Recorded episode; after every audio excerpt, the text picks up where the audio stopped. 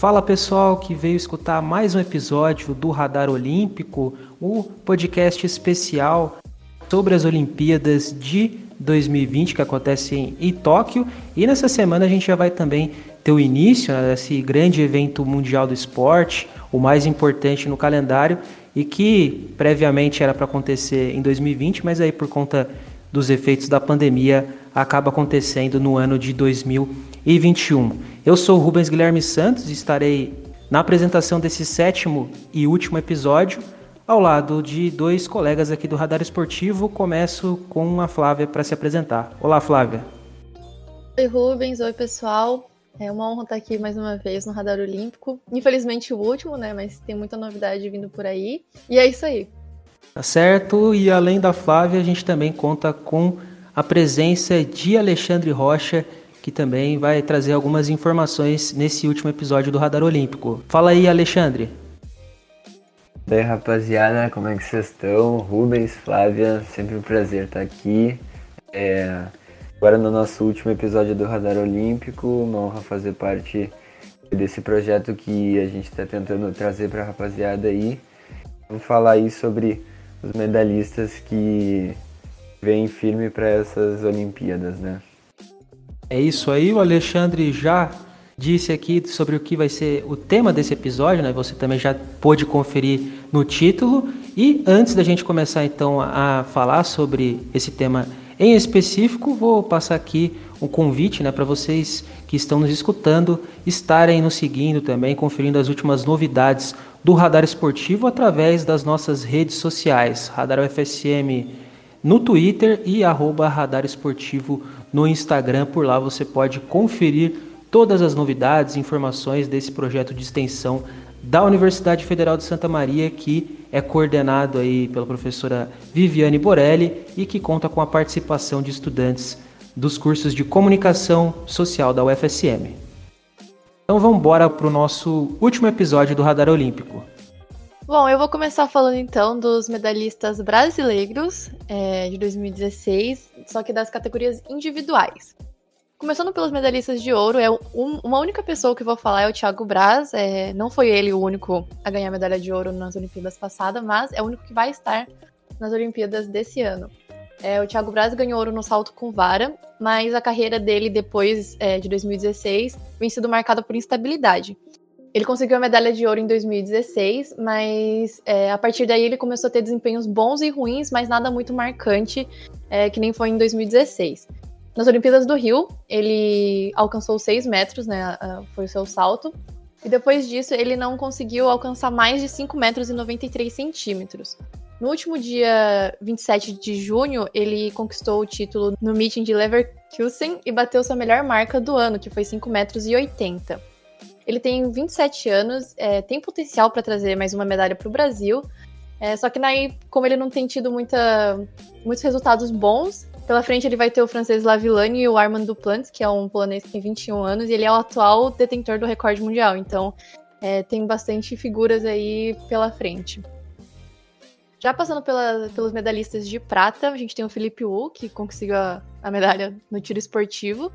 É, ele conseguiu o quarto lugar na Copa do Mundo que aconteceu em Nova Delhi, na categoria pistola de ar 10 metros. Foi a mesma prova que ele ganhou a medalha no Rio 2016, e com esse resultado ele subiu no ranking e garantiu a sua classificação para Tóquio nesse ano. Nesse último ciclo olímpico dele, ele passou por algumas dificuldades além da pandemia, né, que dificultou o treinamento de todos, né?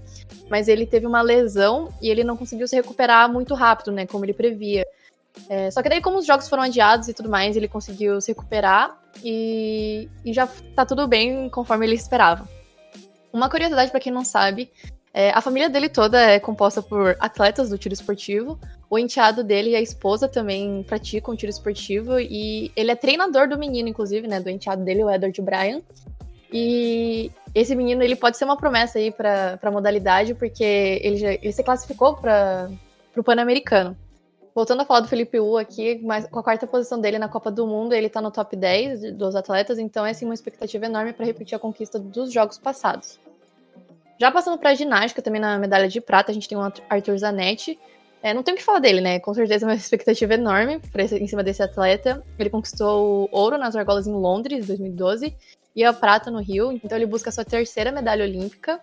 Caso ele consiga, ele vai ser o primeiro atleta brasileiro a conquistar medalhas nas argolas em três Olimpíadas diferentes.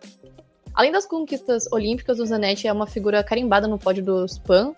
Ele tem três medalhas de ouro, três de pratas em apenas três edições sem contar as outras seis medalhas que ele tem no, de ouro nos Jogos Sul-Americanos. Mas falando de Tóquio, ele passou por uma cirurgia complicada em 2017, ele ficou quase um ano sem competir.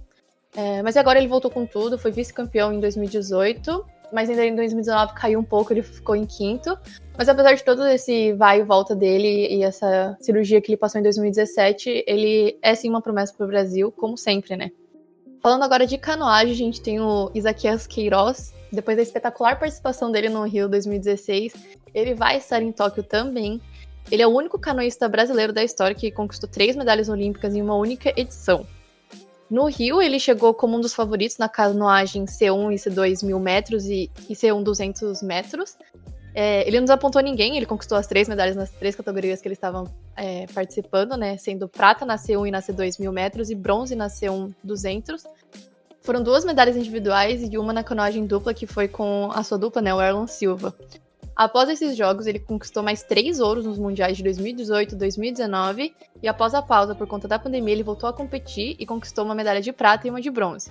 Diferente de 2016 no Rio, quando ele participou de três categorias, né? É, dessa vez ele vai participar de apenas duas, é, que vai ser a C1 e C2 mil metros. Com certeza ele vem como favorito para o ouro, ele fez uma presença espetacular em 2016 e a gente espera é, um reprise aí para 2020, né? 2021, no caso. Falando agora dos medalhistas de bronze, tem o Arthur Nori na ginástica artística. É, a expectativa não fica só na torcida em cima dele, né? Mas dele próprio, porque, para quem não sabe, ele tem descendência japonesa, então ele vai competir lá é, num país que ele tem essa ligação familiar, né? E ele tem falado bastante disso nas, nas entrevistas que ele tem dado. Inclusive, até pro Globo Esporte, ele, ele falou que estava praticando a língua japonesa para conseguir é, se ambientar mais assim lá, lá em Tóquio. Mas falando dos jogos em si, ele e o Zanetti já tinham vagas garantidas por conta do resultado do Mundial. O Nori conquistou medalha de bronze no Rio 2016 no solo e também subiu no pódio com o Diego Hipólito, que foi grande referência para ele. E ele também foi campeão mundial em 2019. Além de toda essa carreira olímpica que ele tem na, na ginástica, né? O Arthur, ele também tem um milhão, mais de um milhão de seguidores no Instagram e tá sempre interagindo com os fãs, fazendo lives. Então a expectativa é muito alta para ele, né? Passando agora pro judô, a gente tem a Maíra Guiar. Ela foi medalhista de bronze no, no, no, Rio 2016. E ela chega com a esperança de mais uma medalha em Tóquio, né? Ela tem 29 anos e tem tido uma, carre uma carreira bem consistente e está entre as melhores do mundo na categoria dela, né? Que é 78 quilos. Isso desde 2010. Ela deu sua primeira amostra de potencial no PUD de 2007, que aconteceu no Rio. E nisso ela só tinha 15 anos. Então, desde o começo, desde muito nova, ela já era um destaque aí pro Brasil no judô. Ela foi medalhista de prata nessa ocasião e ela perdeu, perdeu apenas para a americana Honda. É, depois disso, ela participou de mais três edições e conquistou medalha de ouro, uma de prata, uma de bronze. Então, ela tem aí uma carreira bem consistente mesmo. Nos mundiais, ela foi campeã em 2014 e em 2017. Ela também tem aí suas duas medalhas de prata e três de bronze nos mundiais. Para os Jogos de Tóquio, a gente não sabe muito o que esperar, porque ela teve uma grave lesão no joelho em 2020, tipo, bem recente. E aí ela teve que fazer uma operação bem delicada para conseguir voltar a competir, né? Ela não tinha competido no ano passado por conta da pandemia também. E aí ficou mais 16 meses sem treinar por conta dessa cirurgia. Nesse ano ela retornou no campeonato mundial que teve, mas ela não teve resultados muito bons, ela foi eliminada na segunda fase. Então fica aqui a nossa torcida, né, que ela consiga se recuperar fisicamente e brigar novamente pelo pódio. Para finalizar aqui nossos medalhistas individuais do Brasil, a gente tem o Rafael Silva, também no judô. Ele é conhecido como Baby. Ele é um atleta da categoria peso pesado, que é mais de 100 quilos. No Rio, ele conquistou a medalha de bronze e ele disse já que está em busca de outra medalha agora em Tóquio. Ele foi oito vezes medalhista mundial e ele vai tentar sua terceira medalha olímpica nesse ano, né? E caso ele consiga a medalha de ouro, é, ele se junta aos outros seis, às outras seis lendas do esporte olímpico brasileiro, já que poucos conquistaram três medalhas olímpicas em três diferentes edições das Olimpíadas. Uma curiosidade agora, porque o nome dele é Baby, né? Que participa da categoria peso pesado. Esse nome veio porque falam que ele tem muita fama de ser bonzinho, meio tímido, meio retraído na dele, assim. E ele é muito tranquilo, mas é só por causa disso, porque ele tem 2 metros de altura, pesa 155 quilos e ele é terceiro sargento do Exército Brasileiro. Bom, e agora comentando sobre os representantes coletivos, né, dos esportes coletivos em que o Brasil conquistou medalha no Rio 2016, vamos começar falando sobre o futebol masculino, né, onde o Brasil conquistou pela primeira vez o ouro olímpico em casa, é, que entrou para a história toda aquela trajetória do Brasil e o título nos pênaltis contra a Alemanha, capitaneado principalmente pela figura de Neymar. E então a equipe vem dessa conquista de 2016 e no processo de preparação para as Olimpíadas de 2020, os Jogos de Tóquio, a equipe também conseguiu conquistar o torneio de Toulon de 2019, uma competição em moldes amistosos, né, preparatórios mesmo para essa categoria e o Brasil conseguiu então esse título também, um torneio que foi disputado em 2019 na França. E o Brasil também vem de um vice-campeonato no pré-olímpico em 2020, né? A equipe acabou ficando atrás da Argentina, teve uma campanha difícil também, encarou algumas dificuldades, mas conquistou a vaga também para disputar os Jogos de Tóquio e o vice-campeonato nesse torneio de pré-olímpico e vem com grande força para conseguir o bicampeonato olímpico, né? Tem algumas outras forças, caiu num grupo que tem Alemanha, é, aliás, a estreia é contra a seleção alemã, mas o Brasil é um dos favoritos para conquistar essa medalha ou pelo menos subir ao pódio olímpico no futebol masculino. E o Brasil no Rio 2016 também conseguiu a medalha de ouro no vôlei masculino. Uma campanha que foi espetacular da seleção brasileira, também com apoio da torcida, que compareceu em peso nas quadras. O Brasil conquistou então o ouro naquela edição e atualmente, né, dias atrás, semanas atrás, conquistou também o inédito campeonato da Liga das Nações. Então o Brasil vem muito embalado com várias figuras também, né, vários jogadores de destaque, Lucarelli, Wallace, entre outros e com isso é uma das potências brasileiras também é, dentro desses jogos e desperta também interesse da gente estar tá acompanhando, porque existem grandes chances do Brasil, pelo menos, subir ao pódio nessa modalidade no vôlei masculino. E agora passando alguns resultados, né, pegando também os medalhistas olímpicos nos Jogos do Rio 2016, que foram atletas que fizeram duplas, né, os esportes aí que contêm duplas é, começando com a Martine Grael, que conquistou ao lado da Carrena Kunze o ouro né, na categoria 49er FX. Elas conquistaram então a medalha de ouro nessa categoria. Martine Grael também tem um legado muito grande dentro da sua família é, no, no iatismo e também na vela. Então é uma atleta que possui uma tradição esportiva dentro da sua família. Né? Lars Grael, Torben Grael, né, todos os seus familiares e vários outros. E elas também conseguiram um ouro no PAN de 2019, então vêm embaladas para tentar subir ao pódio novamente e conseguir uma medalha de ouro ou pelo menos é, uma prata ou uma bronze aí para o quadro de medalhas do Brasil em Tóquio.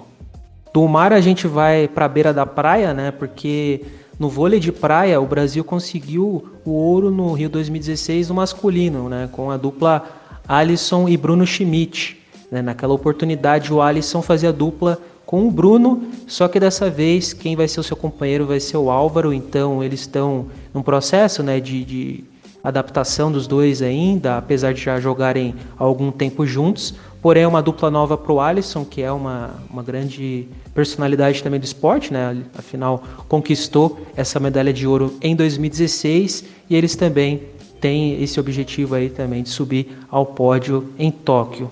E além disso, no, também no vôlei de praia a gente destaca outra medalhista, né? Que conseguiu subir ao pódio no Rio 2016, que foi a Ágata. Na oportunidade, é, ela conseguiu a medalha de prata ao lado da Bárbara, né?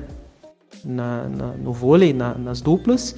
E dessa vez ela vai fazer dupla com a Duda, né? E elas conseguiram títulos importantes nos últimos anos, é, como por exemplo o Circuito Mundial em 2018 e também o World Tour Finals também em 2018, essa dupla que já vem jogando há algum tempo aí e, e a Agatha também que faz dupla diferente, né, da sua companheira em 2016, é outra atleta que se destaca é, por capitanear né, essa dupla junto com a Duda e também pela experiência que ela tem e por ter conquistado essa medalha de prata no Rio 2016.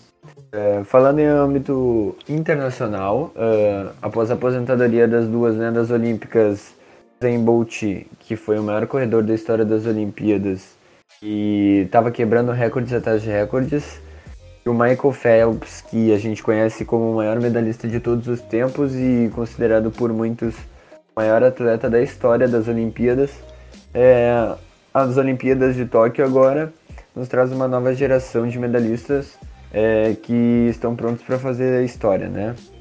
É, no futebol, nós temos que mencionar uma das maiores atletas de todos os tempos no esporte, que é a Megan Rapinoe, é, dos Estados Unidos, que é a melhor jogadora do mundo atualmente, é, bicampeã da Copa do Mundo e já foi ouro nas Olimpíadas de 2012 em Londres. É, na ginástica, o nome mais badalado dos últimos tempos é da americana Simone Biles, dos Estados Unidos também, que é dona de quatro medalhas de ouro olímpicas e 19 títulos mundiais.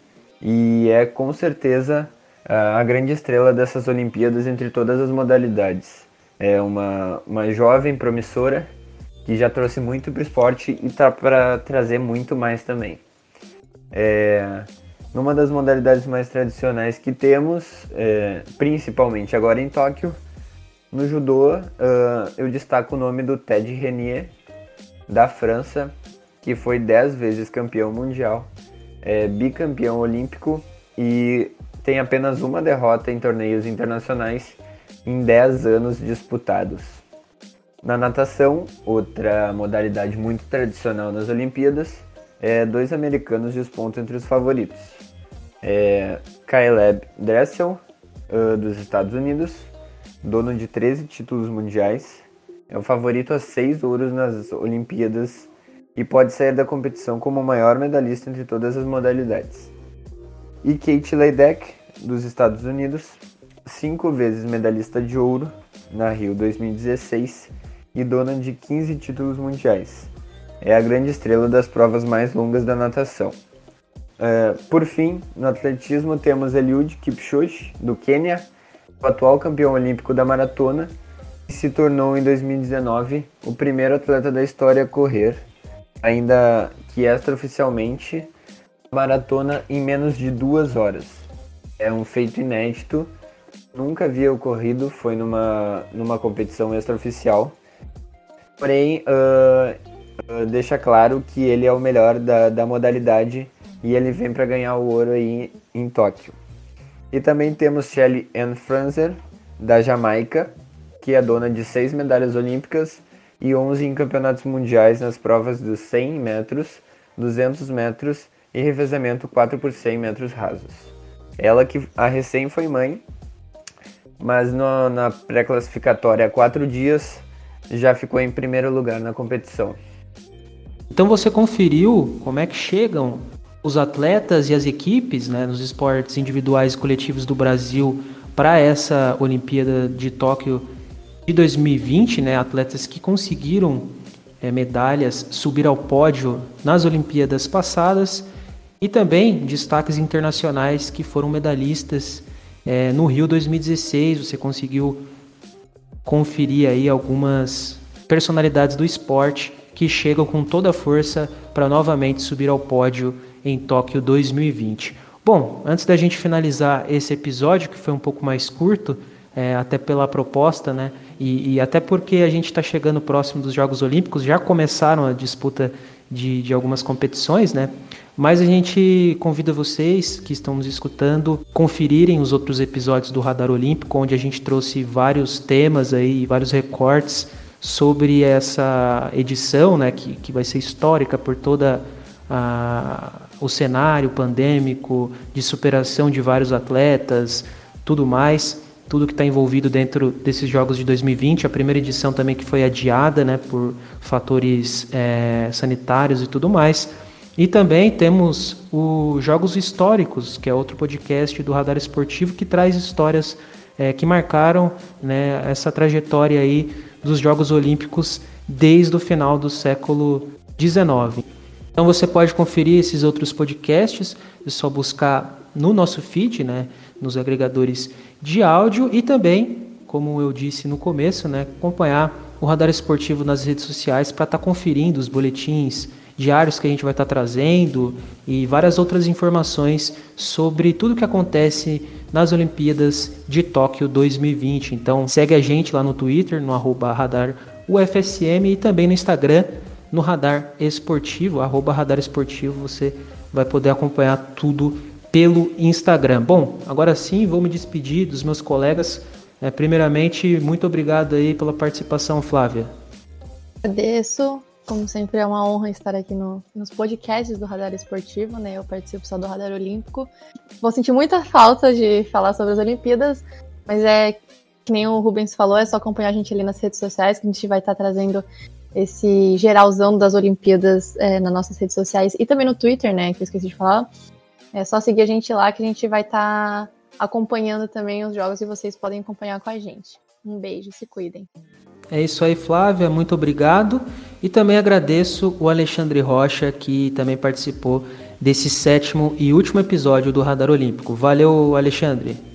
Valeu aí, Rubens. É, valeu aí, galera que está nos ouvindo. É, como, como meus colegas já disseram, importante a gente continuar uh, olhando nas nossas redes sociais do Radar Esportivo, é, que a gente está atualizando agora que começou as Olimpíadas e a gente vai fazer uh, também lives falando um pouco sobre o que aconteceu com convidados. Então é sempre importante vocês estarem ligados nas nossas redes sociais, sempre se manter informados sobre as principais notícias do dia, né? Então é isso, valeu rapaziada. Valeu, Alexandre. Valeu você também que nos escutou até aqui. O último episódio dessa série especial do Radar Olímpico, né? Trazendo aí um pouco mais sobre o panorama de como a gente pode ficar inteirado sobre essa edição dos Jogos Olímpicos e também desejamos que você curta essa cobertura do Radar Esportivo e também os Jogos Olímpicos, né? Tem muitas modalidades, dá para você procurar ali pela agenda olímpica e acompanhar tudo na medida do possível, né? Ainda mais pelo fuso horário, acompanhar as modalidades que mais te agradam e que você tem uma expectativa maior né, em relação ao Brasil e também é, esportistas de outros países, tá certo? Muito obrigado, a gente vai ficando por aqui e até mais. Tchau, tchau.